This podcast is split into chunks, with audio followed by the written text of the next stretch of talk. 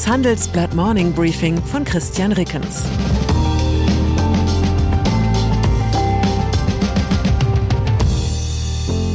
Guten Morgen allerseits. Heute ist Mittwoch, der 2. November 2022. Und das sind unsere Themen. Klicken und shoppen. Aldi plant Lieferdienst.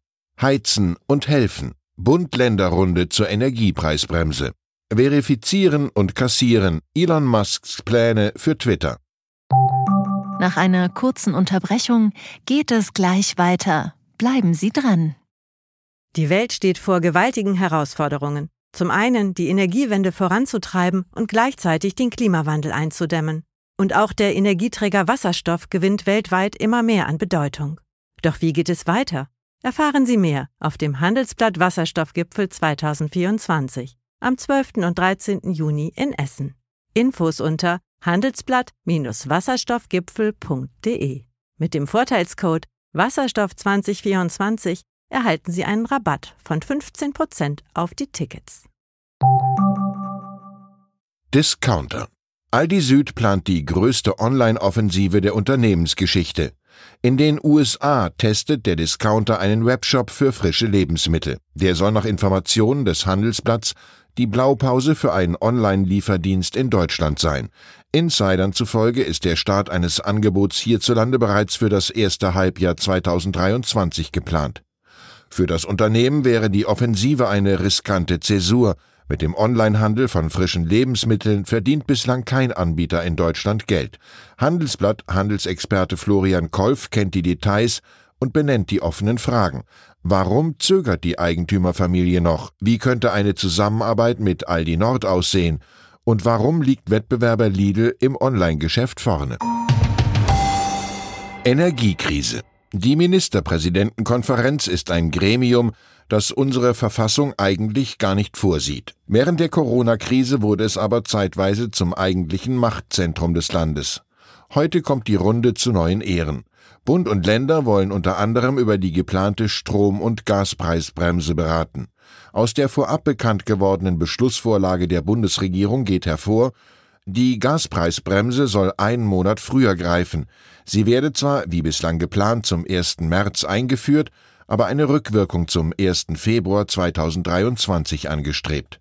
Die außerdem geplante Strompreisbremse soll zum 1. Januar in Kraft treten. Die Bundesregierung will den Strompreis für Privathaushalte ab Anfang kommenden Jahres bei 40 Cent pro Kilowattstunde deckeln. Dies soll für ein Grundkontingent von 80 Prozent des Jahresverbrauchs gelten. Bei Industrieunternehmen würden die Strompreise bei 13 Cent pro Kilowattstunde für 70 Prozent des Vorjahresverbrauchs gedeckelt. Das Geld für die Entlastung im Strombereich soll zum Teil bei Unternehmen wieder eingesammelt werden. So würden laut Entwurf befristete Zufallsgewinne bei der Stromerzeugung sowie bei Gas-, Öl- und Kohleunternehmen sowie Raffinerien abgeschöpft. Bei der Ausgestaltung der Gaspreisbremse will sich der Bund offenbar möglichst dicht an die Empfehlungen der entsprechenden Expertenkommission halten. Änderungen durch die Länder sind zu erwarten. Die Ministerpräsidenten debattieren mit der Bundesregierung auch über das geplante bundesweite 49-Euro-Ticket im Nahverkehr und über Flüchtlingskosten. Nichts bekannt ist bislang über einen Geheimplan des Kanzleramts. Demzufolge müssten Ministerpräsidenten weiterhin den vollen Strom- und Gaspreis zahlen, wenn Olaf Scholz sie während der Beratungen beim Candy Crush Spielen erwischt. Israel. Nach mehr als einem Jahr Opposition könnte Benjamin Netanyahu laut Prognosen in Israel vor einer Rückkehr ins Amt des Ministerpräsidenten stehen. Bei der fünften Parlamentswahl binnen dreieinhalb Jahren erzielte das rechtsreligiöse Lager um den 73-Jährigen demnach eine knappe Mehrheit. Seine rechtskonservative Likud-Partei wurde demnach stärkste Kraft. Direkt dahinter kommt nach den Prognosen die Zukunftspartei von Ministerpräsident Jair Lapid. Das Bild kann sich bis zur Auszählung aller Stimmen noch verschieben. Das Endergebnis wird nicht vor Donnerstag erwartet. Arbeitswelt. Erinnern Sie sich noch an die Sache mit dem Purpose? Damals vor Corona und dem Ukraine-Krieg in den Jahren, die uns heute als die Guten erschienen, war er der letzte Schrei der Managementmoden. Unternehmen sollten sich für einen höheren Daseinszweck formulieren, neudeutsch Purpose. Denn Beschäftigte, die an den Sinn des eigenen Tuns glauben, sind motivierter als solche, die nur die Tage bis zur Rente runterzählen. ein wichtiger Wettbewerbsvorteil. Daran ist erst einmal nichts falsch. Im Moment freilich sind bei Unternehmen handfestere Wettbewerbsvorteile entscheidend. Komme ich irgendwie an billige Energie? Wie schnell kann ich mein Geschäftsmodell dekarbonisieren? Und wie schaffe ich die fehlenden Teile aus China in meine Fabrik? Die aktuelle Krise hat in Sachen Purpose aber auch zu interessanten Verschiebungen geführt. Das zeigt eine noch unveröffentlichte Untersuchung der auf das Thema spezialisierten Unternehmensberatung Globe One. Dabei wurden mehr als 4300 Konsumenten dazu befragt, wie sie Unternehmensmarken in Sachen Nachhaltigkeit, Authentizität, Ehrlichkeit, Profitorientierung und Zukunftsfähigkeit beurteilen.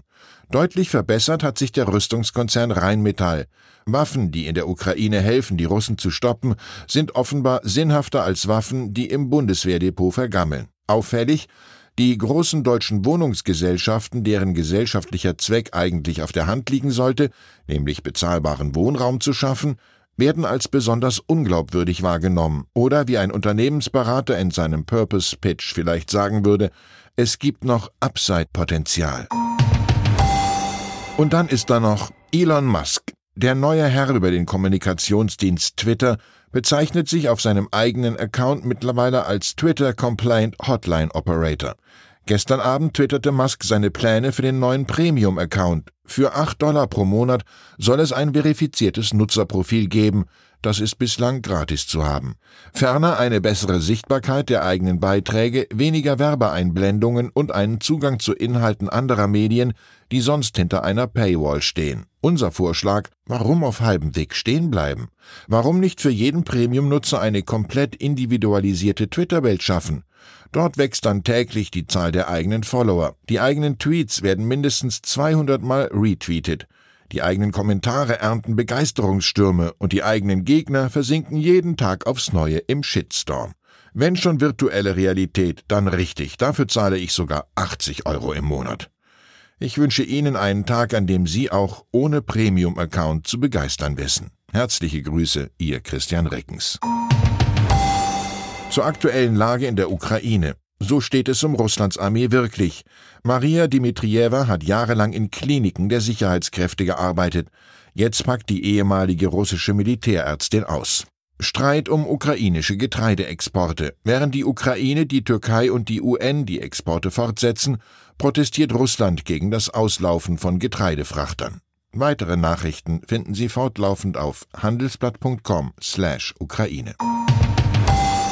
das war das Handelsblatt Morning Briefing von Christian Rickens, gesprochen von Peter Hofmann. Die deutsche Wirtschaft steht am Scheideweg. Um wettbewerbsfähig zu bleiben, müssen Unternehmen wichtige Transformationen anstoßen. Ab dem 24. April diskutiert die Restrukturierungsbranche Strategien für die Zukunft von Unternehmen. Mit dabei sind unter anderem Dr. Thomas de Maizière, Evelyn Freitag und Professor Dr. Ulrike Malmendier.